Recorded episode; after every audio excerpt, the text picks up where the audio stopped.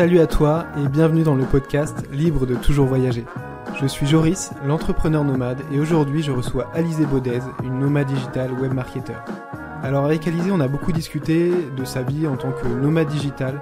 Tu vas découvrir pourquoi et comment elle a eu envie de devenir une nomade digitale. On a aussi discuté minimalisme, organisation et productivité du travail et aussi l'organisation de ses voyages. Tu verras à travers cette interview que être un nomade digital ne veut pas forcément dire travailler les doigts de pied en éventail au bord d'une piscine ou au bord de la mer en Australie ou à Bali, mais qu'on peut aussi vivre comme tout le monde, mais vraiment profiter de chaque week-end, chaque soirée pour être un peu en voyage. Merci beaucoup d'avoir accepté l'invitation de participer. Merci de m'avoir invité. À ce podcast. On va commencer tout simplement. Euh, quand tu rencontres quelqu'un que tu connais pas, comment tu te définis, comment tu te présentes? Alors, euh, je donne mon prénom déjà, ça aide, ça aide pas mal. Souvent, j'explique mon prénom aussi parce que à l'international, à l'ISE, c'est très compliqué à expliquer. Ouais. On me demande si c'est Alice, si c'est autre chose. Et puis, euh, je dis que je suis euh, je suis une web marketer euh, de, de 29 ans maintenant qui, euh, qui a décidé de quitter Paris euh, il y a un mois, il y a un an, pardon, pour, euh, pour voyager au gré de mes envies parce que la vie sédentaire ne me convenait plus. Et donc, je travaille à distance avec mes clients et je profite de la vie. Voilà. Tu profites de la vie, le plus important. Et donc, ça fait un an que tu, que tu voyages, que tu n'es plus sédentaire, donc tu travailles à Paris. Et avant de voyager, tu avais déjà commencé ton activité euh, euh, dans, le marketing digital? Oui, oui, tout à fait. Euh, en fait, je, je, suis dans le monde du web depuis, depuis 1999. Euh, dès qu'il a eu un ordinateur à la maison. Mais euh, de façon professionnelle, je crois que j'ai commencé en, en 2012. Oui, 2012. Euh, j'étais en école de commerce et j'ai fait pas mal de stages en agence web, en, e-commerce et, autres. Et puis, et avoir eu en 2015, j'ai été embauchée à Paris, le CDI parisien dont tout le monde rêve. Ouais. Euh, embauchée à Paris, euh, donc euh, c'était quoi? C'était début 2016 et j'ai fait deux ans là-bas. Et mon activité de freelance, en fait, je l'ai commencé euh, parce que entre le moment où j'ai eu mon diplôme et le moment où j'ai été en... j'ai eu euh, de chômage parce que ouais. parce que le marché de l'emploi français. Euh, voilà, tout simplement. Et en fait, à ce moment-là, je me cherchais un peu, je savais pas trop. ben quoi faire si je voulais être à mon compte. Euh, c'était un peu le grand débat. Je postulais, mais je savais pas trop, etc. Et puis en même temps que postuler, je cherchais des clients euh, pour voir ce que ça pouvait donner. Et si je me trompe pas dans les dates, je crois que j'ai commencé de travailler euh, à Paris le, 20, le 22 mars. Et euh, officiellement, mon auto-entreprise a ouvert le 24. Donc en fait, j'ai toujours eu finalement les deux activités parallèles. Tu as fait les deux en même temps. mon CDI de 40 heures plus mon activité de freelance pendant les deux ans. Et, euh, et, après deux ans, euh, je me suis dit que j'avais assez d'expérience de, pour, euh, pour faire que du freelance. Voilà. Et donc, c'est toi qui es parti de, de ton CDI Oui, tout à fait. D'accord. Si je peux me permettre, je, vais lire un petit passage d'un mmh. article que tu as fait que je, je, partagerai en dessous parce que je pense qu'il peut, il peut, il peut résonner avec pas mal de personnes. Donc, ce passage, alors c'est J'ai l'impression de vivre dans un plateau de jeu on lance les dés, on avance de deux cases, on tire une carte chance. Parfois, avec un peu de stratégie, on a plus de chances de gagner. Mais en fin de compte, on reste à tourner en rond sur ce fichu plateau en deux dimensions, représenté par un pion.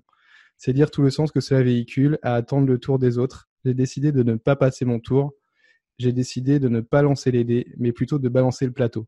C'est ce que tu as écrit sur ton, sur ton blog. On est beaucoup à avoir euh, un peu cette, euh, cette sensation d'être euh, un peu mmh. enfermé dans le métro boulot dodo et qu'on a envie à un moment de tout lâcher, de partir à l'aventure. Il n'y en a pas beaucoup qui passent à l'action. Euh, toi, toi, comment tu as réussi à partir, en fait, à, à te lancer? Alors, en fait, euh, c'est vrai que ce, ce côté plateau de jeu où on, on, se sent un peu enfermé, c'est quelque chose qui vient pas tout de suite quand on commence à bosser. En tout cas, c'était pas le cas pour moi. Euh, c'est assez excitant au début parce que c'est tout beau, tout neuf, on est dans une grande ville et euh, c'est motivant. Par contre, euh, en fait, il y a un moment où j'ai commencé à faire le, les comptes de façon très cartésienne et analytique parce que je suis pas du tout intuitive comme personne. Et, et en faisant les comptes, donc ne serait-ce que d'un point de vue d'un point de vue financier. Là où je m'en suis vraiment rendu compte que ça, ça déconnait, c'était un peu plus d'un an et demi après avoir été embauchée. J'ai voulu partir en vacances. voilà. J'étais déjà partie une semaine par-ci, une semaine par-là, aller voir mes parents, tout ça, mais je voulais vraiment prendre des vraies vacances où pendant dix jours je faisais rien ou j'étais à l'hôtel, enfin un truc bien quoi. Et euh, donc, on, on, a regardé, euh, on pouvait aller avec mon copain et on s'est décidé à partir en Grèce. Euh, mais la Grèce, ça peut être cher en été. Donc, on est parti la dernière semaine de septembre. Donc, vraiment, la toute fin de la saison, l'hôtel fermé après, après qu'on soit parti. Et, euh, et, donc, pour pouvoir. Euh, donc, on est parti de 10 jours. On a loué une bagnole, ce qui nous a coûté 200 balles pour les 10 jours. C'était. Ouais. voilà. C'est pas cher. Et un. C'est pas cher. Et l'avion non plus. Et un hôtel un hôtel bien, quoi, quelque chose de vraiment sympa. Mais voilà, je m'étais pas payé de vacances où je payais euh, tout. rien, rien d'exceptionnel, ouais. Rien d'exceptionnel, c'était juste voilà un hôtel avec piscine, des, vraies vacances, quoi. Des vraies vacances. Euh, ça nous a coûté, pour être complètement transparent, euh, 1000 balles chacun pour 10 jours. Voilà, tout bien.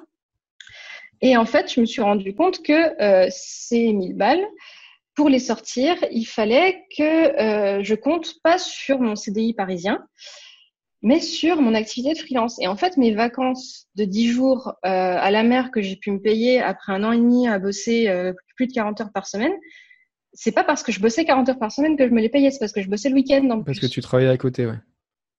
Parce que j'avais mon activité en plus. Et là, tu t'es dit, il y a quelque chose qui cloche. Il y, a un truc qui cloche. Je pouvais pas me payer ça avec mon CDI parisien. Alors, j'avais, j'avais un salaire qui était correct pour le, pour le, le métier que je fais avec euh, l'ancienneté que j'avais. La, la, vie parisienne, la vie parisienne coûte vraiment très cher.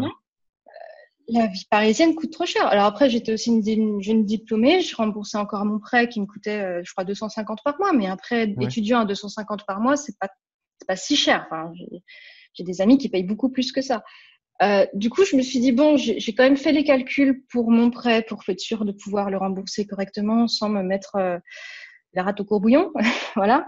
Euh, j'ai tout planifié, j'ai tout fait pour que ce soit le mieux possible et je me retrouve à pas pouvoir vivre une vie normale. Euh, je pouvais pas, je mettais quasiment rien de côté. Euh, c'était pas, la vie que tu espérais en fait.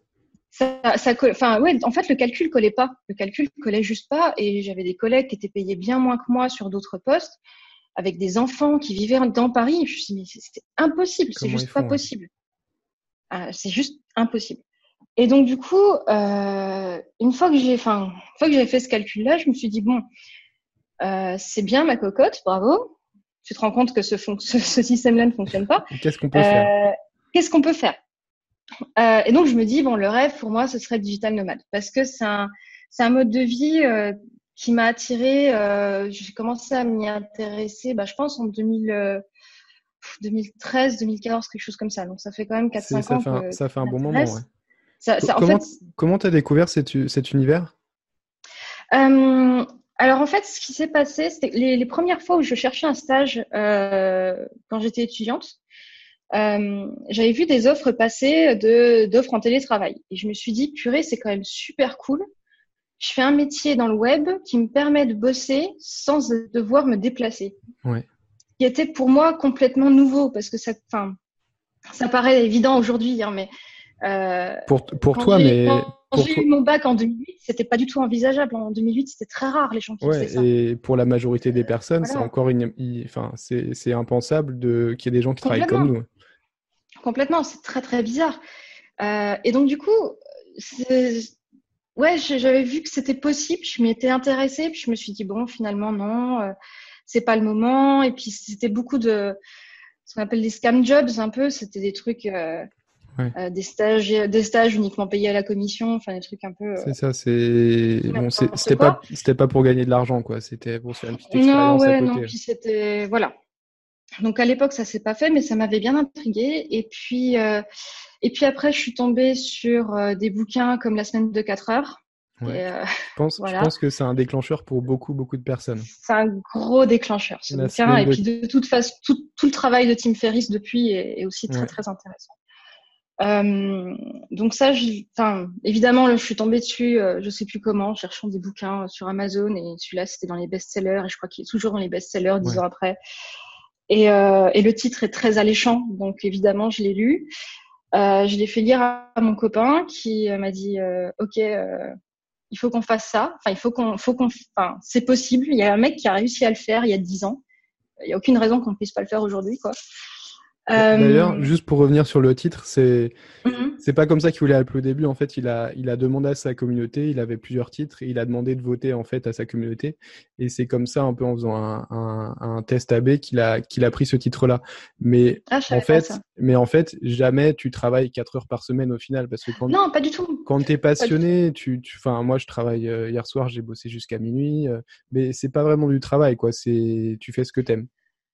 Non, la question, voilà, c'est pas la question de combien d'heures tu finis par bosser dans la semaine. La question, en fait, c'est comment tu organises ta vie pour que ça fonctionne pour toi et pas que tu fonctionnes pour elle. Exactement. Voilà, et ton travail surtout. Et du coup, euh, ça, ça m'a donné des pistes, en fait, de, me dire, voilà, c'est possible, il y a des pistes, il y a des choses qui permettent d'avancer un peu. Euh, et puis au fur et à mesure, ben, euh, je commence à lire des blogs, à voir des vidéos de gens qui étaient à Bali, tout ça, ça vendait du rêve. et, euh, et donc pour rester dans mon, dans mon analyse très, très cartésienne, euh, j'ai fait, euh, voilà, j'ai fait le calcul. Je suis allée sur Airbnb et j'ai regardé combien ça coûtait de vivre un mois à tel endroit, euh, en faisant des, voilà, des, des exemples. Et puis, euh, et puis bah, on a regardé avec mon copain, puis en fait en faisant le calcul, on s'est rendu compte que entre euh, ce que je payais pour, euh, euh, en tout cas moi de mon côté, ce que je payais pour aller voir mes parents une fois de temps en temps dans l'est de la France, mon remboursement de prêt, mon loyer exorbitant, sachant que je suis pas quelqu'un à, à, Paris, je vivais entre guillemets, je vivais pas, c'est-à-dire que j'allais au resto très rarement. Enfin, j'allais le midi parce qu'il n'y avait pas d'autre option à midi là où je bossais, donc c'était souvent le resto. Donc, euh, ticket resto, et puis euh, ça revient vite euh, à rajouter 5-6 euros pour avoir un repas normal. Et puis avec les collègues, la dynamique de collègues aussi fait qu'on sort plus entre collègues. Ça, tu vas pas rester tout seul à manger ta salade dans, dans une pièce dans le bureau. C'est sûr. En général, il y a quand même une dynamique qui se fait et, qui est sympa aussi. Ça, ça fait partie du truc et, et j'appréciais beaucoup ça aussi. Euh, et puis après, bah, il y a eu, euh, il y a tous les, euh, enfin, tous les trucs en plus, c'est-à-dire que j'allais très peu chez le coiffeur, je fume pas, je sors pas, je bois pas. Euh, la planchette, la mini planchette à 20 balles dans les bistrots, c'est pas possible. mon copain a bossé vers Saint-Lazare pendant un temps. la bière était à 8 euros. On vient d'Alsace, enfin, on a fait nos études en Alsace, donc la bière à 8 euros pour nous, c'est juste une aberration. Inconcevable. voilà. Euh, et en fait, quand, en voyant tous ces trucs-là, on se dit bon, finalement, la vie parisienne, on n'en profite pas du tout. Moi, après avoir été euh, euh toute la journée, enfin toute, toute la semaine euh, dans le métro, tous les matins, tous les soirs, euh, ça j'en pouvais plus, ça me mmh. crevait. Du coup, le week-end, je sortais pas. on était, on vivait juste à côté d'un des meilleurs ciné de la ville. J'y suis allée deux fois en deux ans parce que 12,50 euros la place parce que j'avais plus de 26 ans. Ouais, tu peux pas. Il y a un moment, tu peux pas vivre à Paris, oui c'est pas une vie. Enfin, c'est pas, c'est pas ce que je conçois comme étant une vie. Je, je pouvais pas sortir courir parce que je faisais de l'asthme et, euh, et je crevais de, je faisais je trois coups de ventoline à chaque fois que je faisais 10 minutes de course. c'était plein de petits trucs qui faisaient que, euh, T'étais à Paris, mais tu t'en profitais pas du tout, quoi. Je profitais pas. C'était pas. Voilà, j'avais mes collègues, mais, euh, et des amis, mais ça s'arrêtait à ça. Je les voyais pas parce que je n'aimais pas sortir. Donc, euh, ça me correspondait pas du tout. Et en fait, en faisant le calcul, euh, on s'est rendu compte que euh, un mode de vie en vivant dans d'autres villes euh, et en voyageant, ça nous revenait en tout cas pas moins cher, pas plus cher que de vivre à Paris. Donc, d'un point de vue purement financier, on, restait gagnant.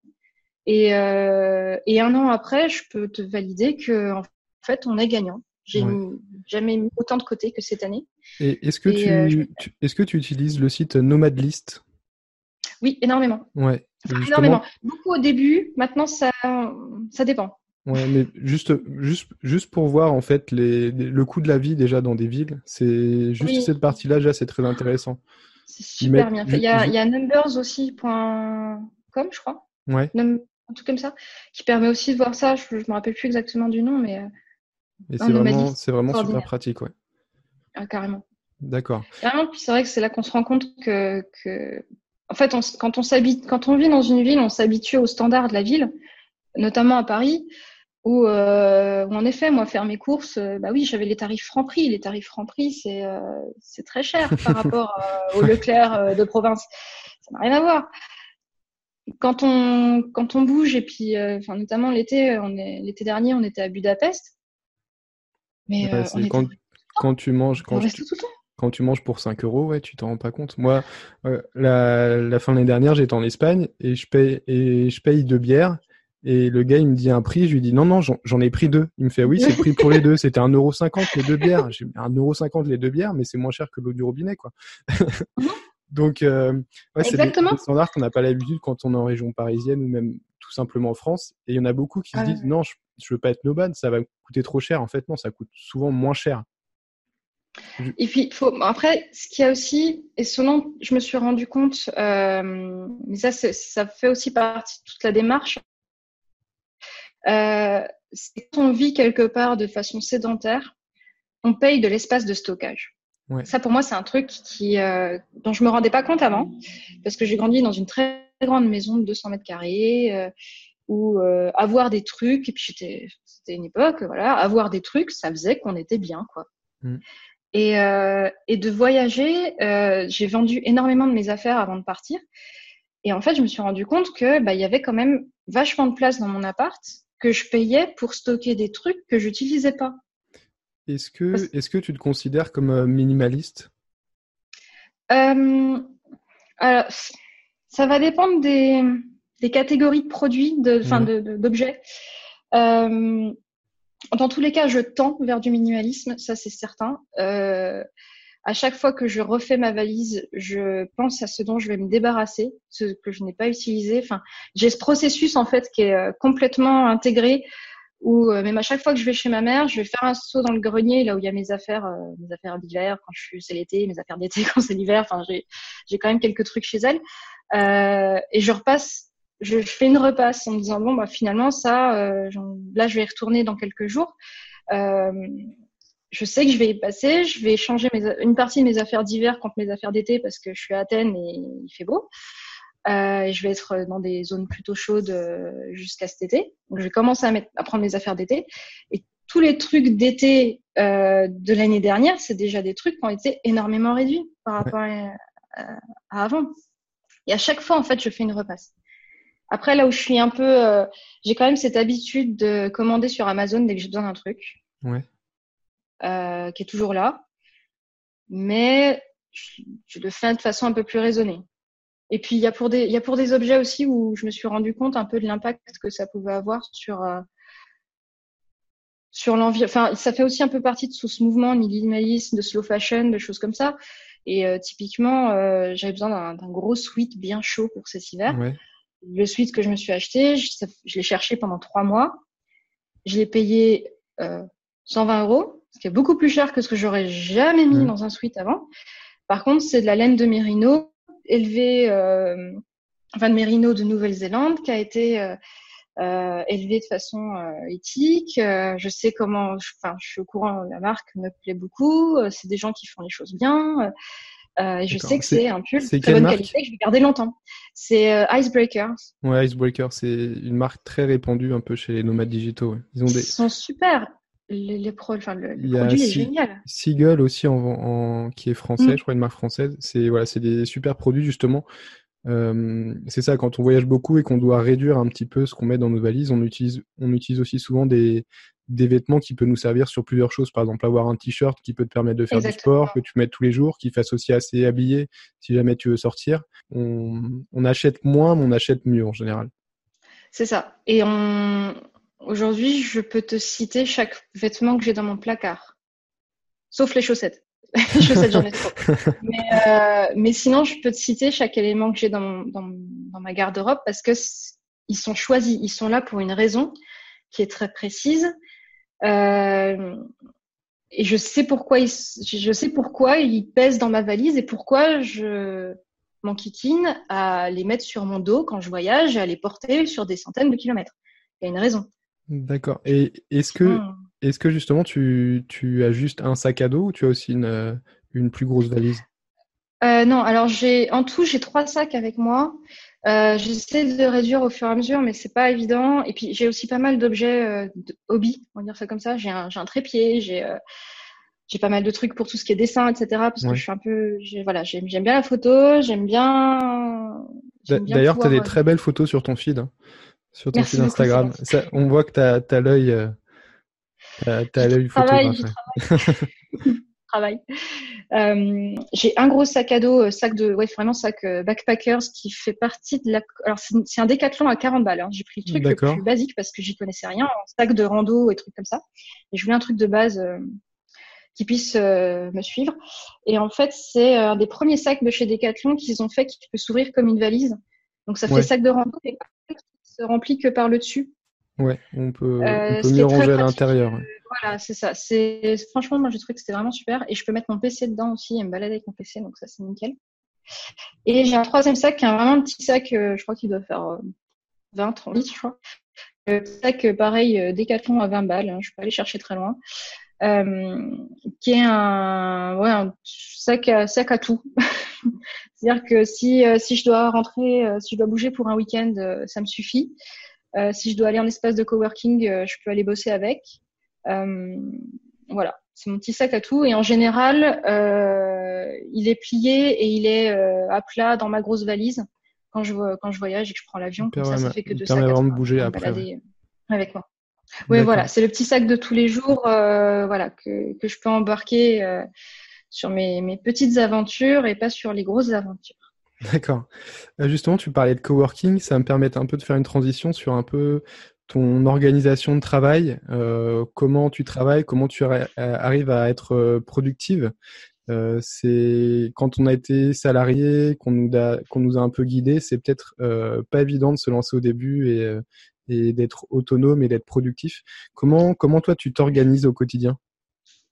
Alors en fait, en fait, alors j'ai beaucoup de chance, c'est que mon copain bosse de la maison, enfin depuis chez nous. Euh, depuis plus longtemps que moi. Donc, euh, il a commencé à bosser depuis, depuis Paris euh, avec son entreprise. Donc, il est, il est en, remote à 100%. D'accord. À distance.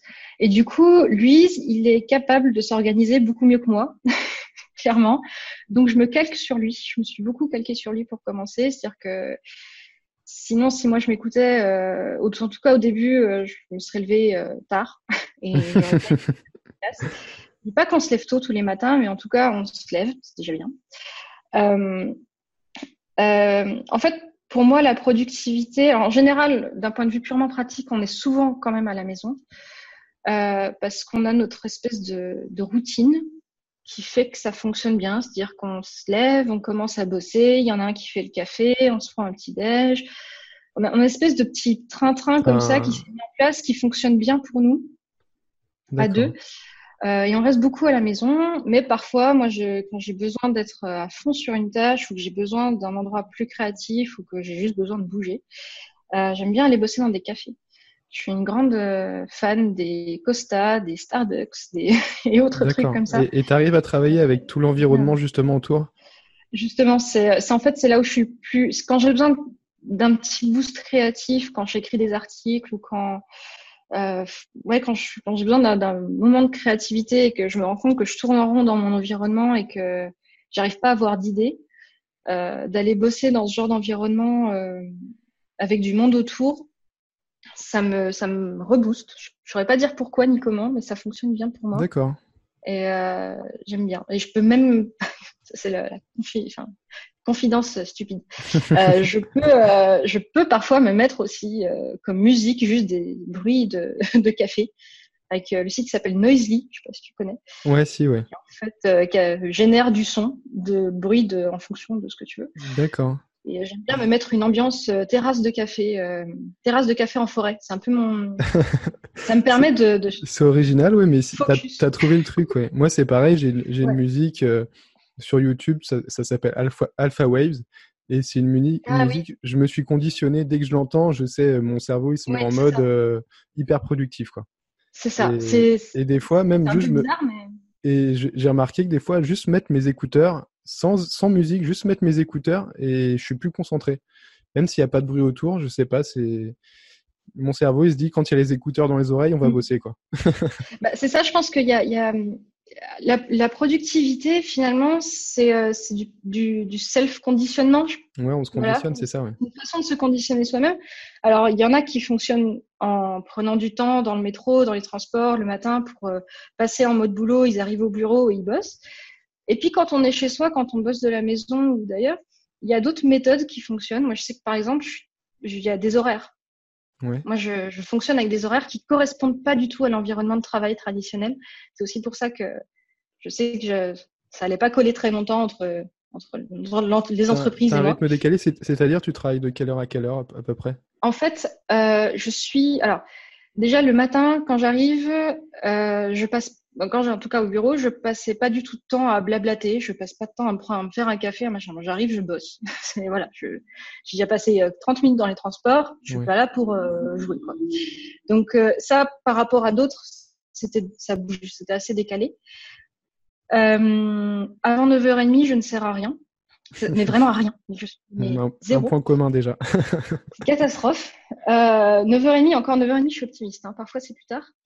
Euh, par contre, après, jusqu'à 13h, je dirais, 13h, 13h30, je peux même tirer jusqu'à 14h, je suis nickel.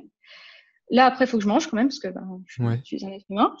Euh, et une fois que j'ai mangé, je ne sers plus à rien non plus, jusqu'à jusqu'à 16h30, 17h30, 17h. Ouais. Et en fait, là, c'est le moment où il y a plein de gens qui arrivent à faire des choses, mais moi, je, quoi que je fasse, il n'y avait rien qui sortait. C'était, c'est une catastrophe. C'est, euh, je peux me lancer sur des tâches euh, créatives, sur des tâches euh, analytiques, sur n'importe quoi que ce soit, ça ne marche pas. La, conclusion, c'est qu'après trois heures de travail, zéro. Ouais. Et, le soir, par contre, tu es plus trop productive le soir, tu travailles. Euh, ah ben, et après de 17h30 à 20h, je finis, c'est parfait. D'accord. Et après, par contre. à partir du moment où tout le monde s'en allait. Ouais. Ouais, c'est ce que je te disais. Pareil, après manger en général, 14h30, 17h, là, là, c'est l'heure un peu où, on fait mm. ce, cette interview. C'est pareil, normalement, je fais ma petite sieste.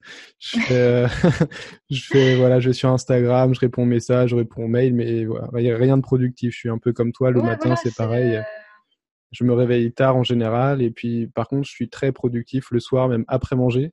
Jusqu'à, par contre, je pourrais ne pas m'arrêter parce que c'est là, en fait, il se passe plus rien. Il n'y a plus, euh, T'as plus euh, de choses extérieures, de distractions extérieures, tu reçois plus de mails, il euh, y a plus personne qui va t'appeler, euh, t'as plus de notifications. Et là, mmh. quand il se passe plus rien, il n'y a pas de bruit, tout le monde dort, et moi je suis, je peux être vraiment très productif.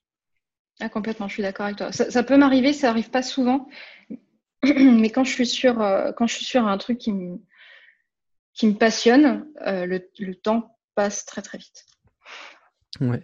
Est-ce que tu utilises des techniques un peu comme le Pomodoro ou euh, moi c'est quelque chose que je fais pas mal. Euh, alors ça dépend. En fait, ça dépend de, de ce que j'ai à faire. En général, j'essaie de faire 100. Euh, mais quand j'ai vraiment, genre quand j'ai quand j'ai des reporting à faire pour mes clients en début de mois et que en fait, c'est sur le truc chiant où il faut vraiment que tu te forces. Voilà, quand, j'ai besoin, voilà, c'est ça. Quand j'ai besoin de me forcer, je me dis, allez, 20 minutes, 25 minutes, et après, tu fais une pause. Allez, courage. Et en fait, en général, je me retrouve une fois que j'ai commencé, je m'arrête jamais après 25 minutes, je m'arrête après une heure.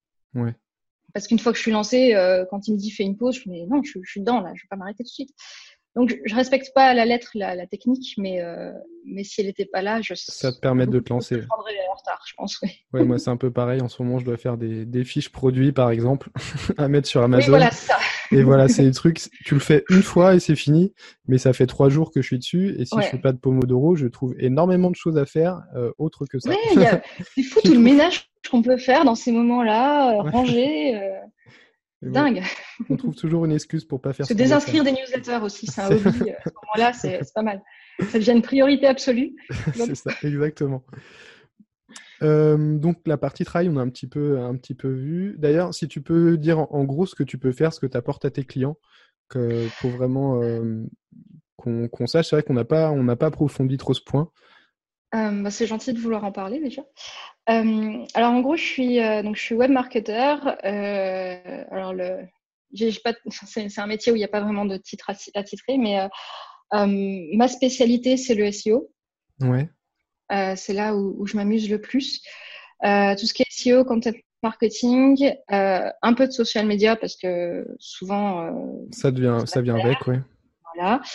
Et tout ce qui est optimisation de sites Donc, faire en sorte que les, les, tunnels de conversion fonctionnent, vérifier, faire des A/B tests, revérifier, réessayer, se planter, recommencer et au final améliorer les choses. voilà. D'accord. Ok, donc ça c'est ce que tu fais. Je travaille avec euh, avec des clients qui sont assez divers. Enfin, j'ai beaucoup travaillé dans le monde de l'éducation supérieure, donc euh, j'ai encore beaucoup de contacts euh, dans ce domaine-là. Mais je travaillé pour tout ce qui est e-commerce, pour des indépendants, pour des, du coaching, pour des artistes, pour qui d'autres euh, de la rédaction web, des agences. j'ai un peu travaillé avec, euh, avec beaucoup de monde différent. D'accord. Et pour te trouver, en fait, tu es sur des plateformes et il y a aussi ton, ton, ton, site internet où on peut te contacter directement. Tout à fait.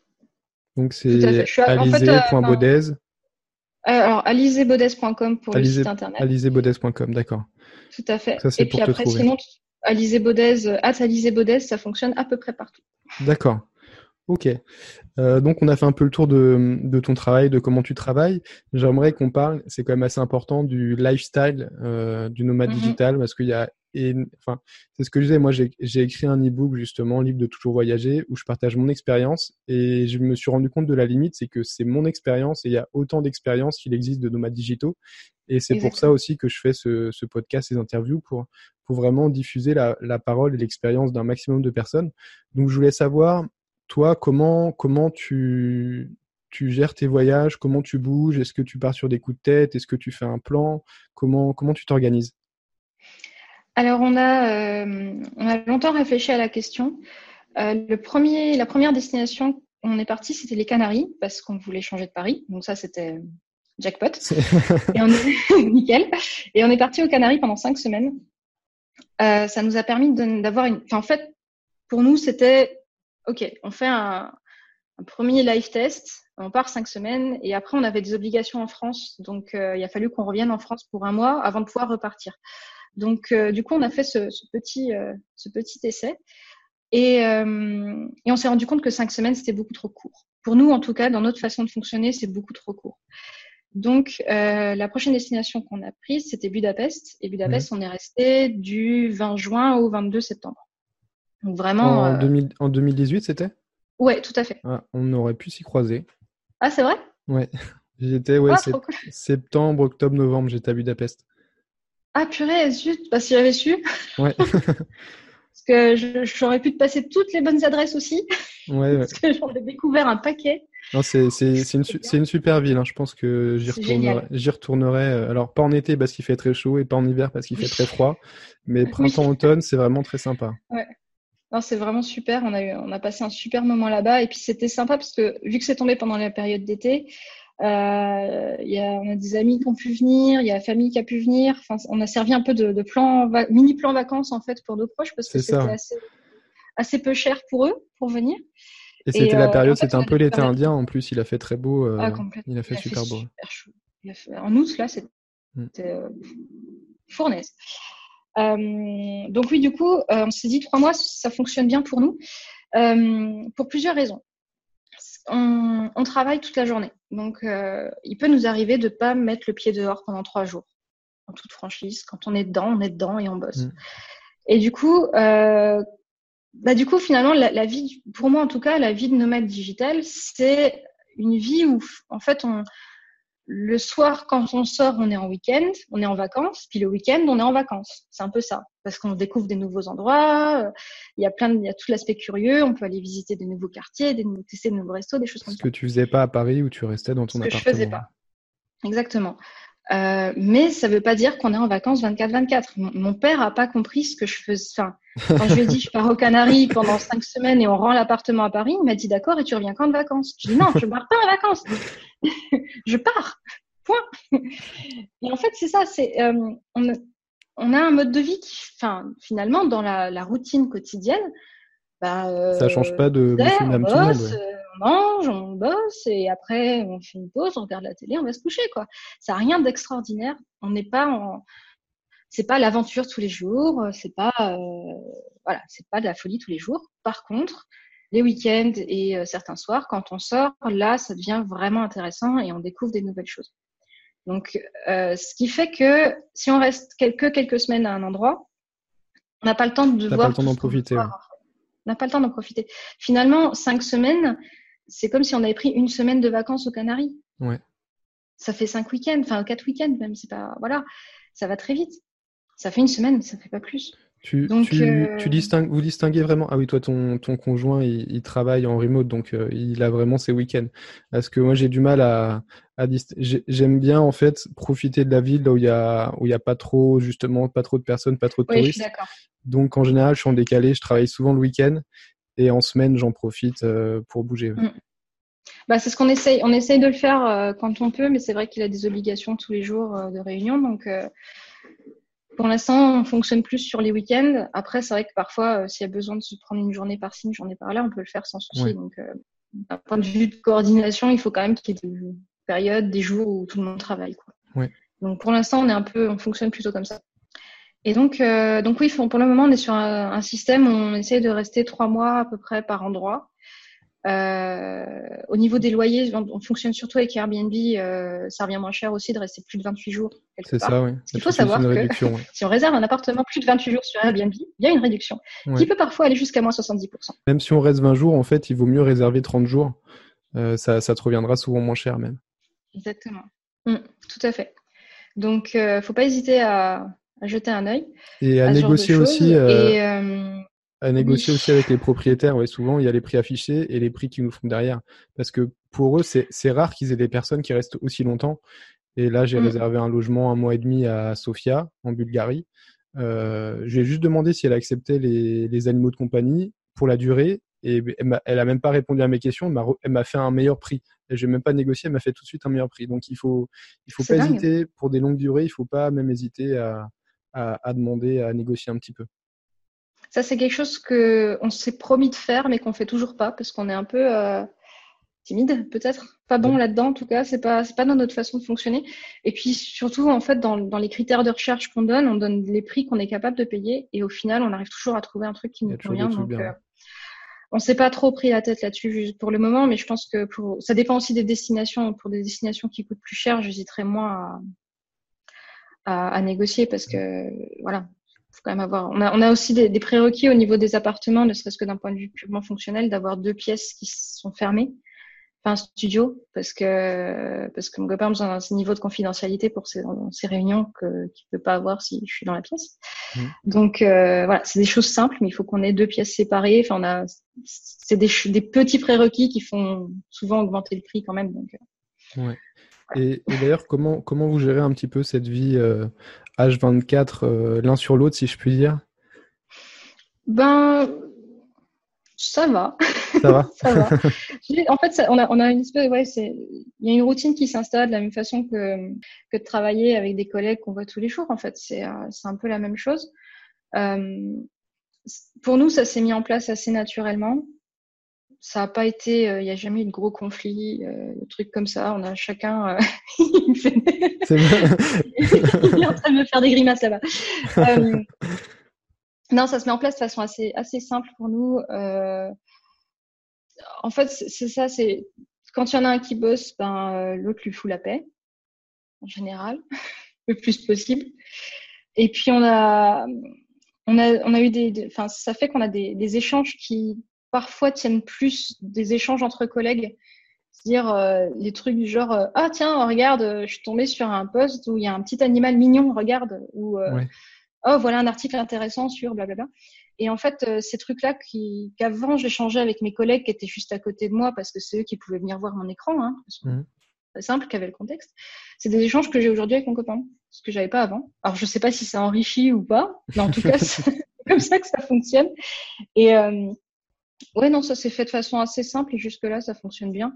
Après, voilà, s'il y en a un qui veut bouger, euh, faire autre chose, moi, quand je vais bosser dans des cafés, des choses comme ça, il n'y a pas de, il a pas d'obligation de suivre. Chacun fait sa vie. On se retrouve juste pour manger parce que, quand même, et on a, voilà, des petits rituels, mais après, euh, c'est un peu pépère, hein, finalement. Bah, enfin, c'était un peu une fausse question que je te posais parce que moi, c'est pareil, je travaille avec euh, avec ma femme, donc on a des projets communs où pour le coup, on travaille vraiment ensemble. Et, mmh et des projets un petit peu euh, comme moi par exemple entrepreneur nomade et, euh, et, et d'autres e-commerce. Mais euh, pour moi, ça me pose aucun, aucun problème, même au contraire. Euh, je trouvais ça plus dérangeant de passer plus de temps avec mon patron et mes collègues qu'avec qu'avec ma femme. Et mais je sais qu'il y en a qui se posent cette question. alors que au, final, c'est une fausse croyance parce que tu, moi, je, moi, je rencontre plus de personnes en travaillant à mon compte de chez moi que quand j'étais salarié, je voyais toujours mes, mes collègues. Bah, il y a de ça, et puis il y a aussi le fait que moi, le fait de, respecter euh, mes moments de productivité, ça fait que, enfin, j'avais fait le compte, j'avais bossé, euh, j'ai bossé quelques jours en remote euh, quand j'étais dans mon entreprise, j'avais pu le faire, une fois que j'étais pas bien ou où j'avais le plombier qui passait, enfin, ce genre de mmh. d'événements de la vie. et en fait, les jours où je bossais de chez moi, ma journée de travail a été finie en 4 heures, 3 heures parfois, au lieu de 8. productif, oui. Incroyable. Et là, je me suis dit, ben oui, en fait, euh, bah, en, fait, c'est bête, mais l'environnement de bureau, certes, on rencontre des gens et des, gens formidables, mais on est aussi distrait en permanence. Ouais. En permanence. Il y a machin qui se lève, qui va chercher un café, t'en veux un? Oui, d'accord, tu descends, tu remontes, tu repars. Ensuite, ça. Euh, ouais, alors ça, bon, je, c'est pas mon, c'était pas mon cas, mais il y a énormément, enfin, le temps que les gens passent sur les terrasses à Paris, c'est fou. Euh, ouais, ces petites choses-là qui, qui, qui, constituent aussi la journée de travail, euh, moi, c'est pas des choses qui, qui m'apportaient beaucoup. Ça pouvait m'apporter, évidemment, j'ai des, enfin, si mes collègues m'entendent, mes anciens collègues m'entendent, je vous adore, je vous aime, il n'y a pas de souci. Mais c'était pas enfin, c'est pas des moments où je me sentais productive, efficace. Euh, pas, enfin voilà, c'est des moments où je servais à pas grand chose, quoi. Hmm et, finir ma journée en me disant bon ben aujourd'hui j'ai envoyé trois mails et j'ai bien discuté. Ouais. Ah, waouh. D'un point de vue euh, d'un point de vue estime de soi, c'est pas c'est pas, pas, la meilleure valorisant. Non, pas trop. Ok.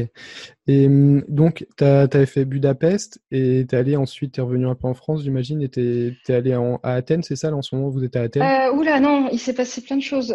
Euh, en fait, alors, on est parti à Budapest. Ensuite, on, moi, je voulais passer euh, l'hiver en Italie, dans le nord de l'Italie, parce que j'ai de la famille originaire en partie de là-bas et ça m'a toujours euh, plu. Donc, je me suis dit, on irait, ce serait bien d'aller là-bas. Et en fait, on a trouvé un appartement à Bologne Mhm. Euh, là où il y a la bolognaise, hein, voilà, de façon très simple. Euh, on a trouvé un appartement à Bologne, mais qui était pas. Alors déjà, il y en avait peu et, euh, et ils étaient chers et qui n'était pas disponible avant euh, début début novembre. Oui, c'est ça, début novembre. Du coup, on a eu un mois où on n'avait rien. Tout le mois d'octobre, là, c'était un peu la période creuse. Et en fait, euh, on s'est dit, ben, on va chercher un endroit en Europe, pas en fonction trop de la destination, même s'il faut que ce soit près d'un aéroport quand même, mais plutôt en fonction de l'appart, parce qu'on avait passé beaucoup de temps à recevoir du monde à la maison euh, à Budapest tout l'été, on était un peu crevés et on n'avait pas pris de vacances non plus. Donc on s'est dit on va se faire une petite pause et au moins se trouver un endroit euh, cosy où on est bien, un bel appart. Et en fait on a trouvé un super appart à Dansk en Pologne. D'accord. J'avais pas du tout prévu d'aller à Dansk en Pologne. Non, je pars de euh, Pologne moi. Ah bah voilà. ah, c'est, j'ai adoré, j'ai adoré. Dansk en tout cas, c'est magnifique. C'est une petite ville, c'est pas pas gigantesque. Euh, il y a des canaux en centre-ville, dans la vieille ville, qui sont magnifiques, avec des bateaux de pirates. C'est pas une blague. Euh, c'est super beau. En automne, avec les couleurs d'automne, ça allait super bien, c'était superbe. Typiquement, c'est le, genre de ville que, que tu t'aurais jamais fait si tu avais cinq, semaines de vacances par an. Ah, mais quand je l'ai annoncé à mes parents, euh, je dis bon, il faut alors du coup, on part à Bologne, mais avant, on va un mois à Dansk en Pologne. Quoi Comment ça? Je suis ouais, bah écoute, ça s'est fait comme ça, euh, voilà. Et euh, super expérience. D'accord, donc la Pologne, ensuite. la Pologne, ensuite Bologne. La bolognaise. voilà. où là, enfin, l'avantage, l'avantage de, de, Bologne, c'est que c'est une ville, c'est la plus vieille université d'Europe c'est une ville qui est toujours très étudiante et du coup qui est un peu moins chère que Florence, Milan, Turin, Trévise, euh, qui sont, etc. qui sont vraiment tout, plus touristiques. Ouais, c'est hors de prix. Les, les apparts là-bas sont vraiment très très chers. En tout cas, bien au-dessus de notre budget. Et, euh, du coup, c'est un endroit qui est assez central. on s'est retrouvé dans un quartier très résidentiel, donc on n'allait pas souvent au centre-ville. Et le centre-ville n'est pas celui qui m'a plu le plus. C'est très bien, hein, mais ça m'a pas, j'ai pas accroché. Par contre, la proximité avec Florence, euh, ça fait que j'y suis allée deux fois. J'en ai allé deux fois à Venise aussi. Ah, C'était euh, une chance énorme de pouvoir aller souvent euh, dans ces endroits-là et, et, de se balader Sans se presser comme, comme, la plupart des, des, vacanciers qui vont deux trois jours, qui font tout, tout rapidement sans vraiment prendre le temps. Ouais. Exactement. C'était ça. C'était vraiment, on a passé un super moment. Et maintenant Athènes et puis les, projets pour les, mois qui arrivent? Alors, euh, bah, en fait, mi-janvier, on a réservé Athènes. Euh, donc, de, donc, on est arrivé tout début février et on repart fin avril. Et, euh, et un jour où je procrastinais, pour, pour revenir à la question de la productivité, c'est pas parce qu'on travaille euh, qu'on ne procrastine pas. Euh, je procrastinais sur Airbnb et je suis tombée sur. Euh, je me suis dit tiens, on, je sais pas où on irait euh, pour l'été, mais j'irais bien dans un pays du Nord parce que Budapest il faisait vraiment trop chaud. J'irais bien un peu plus au nord pour qu'il fasse un peu moins chaud. Et je commence à regarder les pays, la Lettonie, la Lituanie, les mmh. tout ça. Et, et je suis tombée sur un appart mais alors un appart, jamais vu un truc pareil, à Vilnius, en Lituanie, ouais. qui était disponible, qui était pas cher du tout. Euh, et donc euh, mi-janvier, on a loué jusqu'à fin août. Donc après, après Athènes, on part à Vilnius, en Lituanie, pour quatre mois. Et euh, dans un, un, appart où il y a jacuzzi et sauna dans la résidence, une terrasse de 40 mètres carrés, ce qui fait 10 mètres carrés de plus que mon appart parisien, pour la terrasse. voilà. Voilà, la vie quoi. Et pour euh, le, coût de la vie sur place sera vraiment euh, très très. Bah, alors, voilà, en tout cas, euh, enfin, on peut aborder la question, la question sous parce que c'est quelque chose qui, sur lequel je vais communiquer de toute façon. nous, notre standard, notre notre limite en fait, c'est notre loyer parisien. Donc en ça, on a une limite qui est très haute pour l'appartement parce que on s'est habitué à payer très cher pour les loyers pendant qu'on vivait à Paris. Et en fait, euh, j'ai un petit coin dans mon carnet où je, suis toutes ces dépenses. Euh, Bologne, ça nous a coûté 1000 euros par mois de vivre là-bas. Pour deux sur Airbnb, Pour deux. Euh, pour, le, pour le logement Oui, oui, pour le logement, tout à fait. Pour le logement. Ce qui était bien au-dessus de ce qu'on était prêt à, ce qu'on enfin, qu'on voulait payer. Nous, si on peut se retrouver en dessous de 900, 800, c'est mieux. Euh, sachant qu'à Paris, on payait 1002. Mmh. Donc, euh, on essaie d'être bien en dessous quand même. Euh, là, Athènes, on est à 680 par mois pour deux. Ouais. C'est déjà. Enfin, finalement, ça se nivelle en fait sur l'année. Et Vilnius, je crois que c'est autour de 700 par mois. 700 par mois avec, avec la terrasse, le jacuzzi, tout ça. Avec la terrasse de 40 mètres carrés, jacuzzi, sauna. c'est un duplex en plus. Il y a une énorme cuisine. Ah, c'est juste incroyable. Enfin, T'es précis, bah, En fait, oui, c'est ça. C'est quand on a réservé Vinus après Athènes et on s'est dit finalement. Alors, bon, Vinus, là, ces temps-ci, il fait euh, moins 3 degrés euh, et il y a 50 cm de neige. Donc, pour l'instant, on est bien à Athènes où il fait bon. Mais Vinus, on a quand même très hâte d'aller voir cet endroit. et puis, je me suis un peu plus renseignée sur la vie en Lituanie. Et, euh, en termes de mentalité, ça peut bien me convenir. Ouais, ouais c'est aussi, aussi important. Euh, euh, ouais, le, le, mode de vie un peu sur place, que ça corresponde un peu. Et ouais, c'est vraiment beaucoup de pays européens. Euh, Est-ce que tu, tu, comptes partir plus loin, euh, aller en Asie du Sud-Est, en Amérique Alors c'est prévu. en fait, on est resté en Europe pour l'instant parce qu'on a des, des, un heureux événement du côté, du côté de la famille, mon ah. copain qui va arriver dans quelques semaines tout va bien.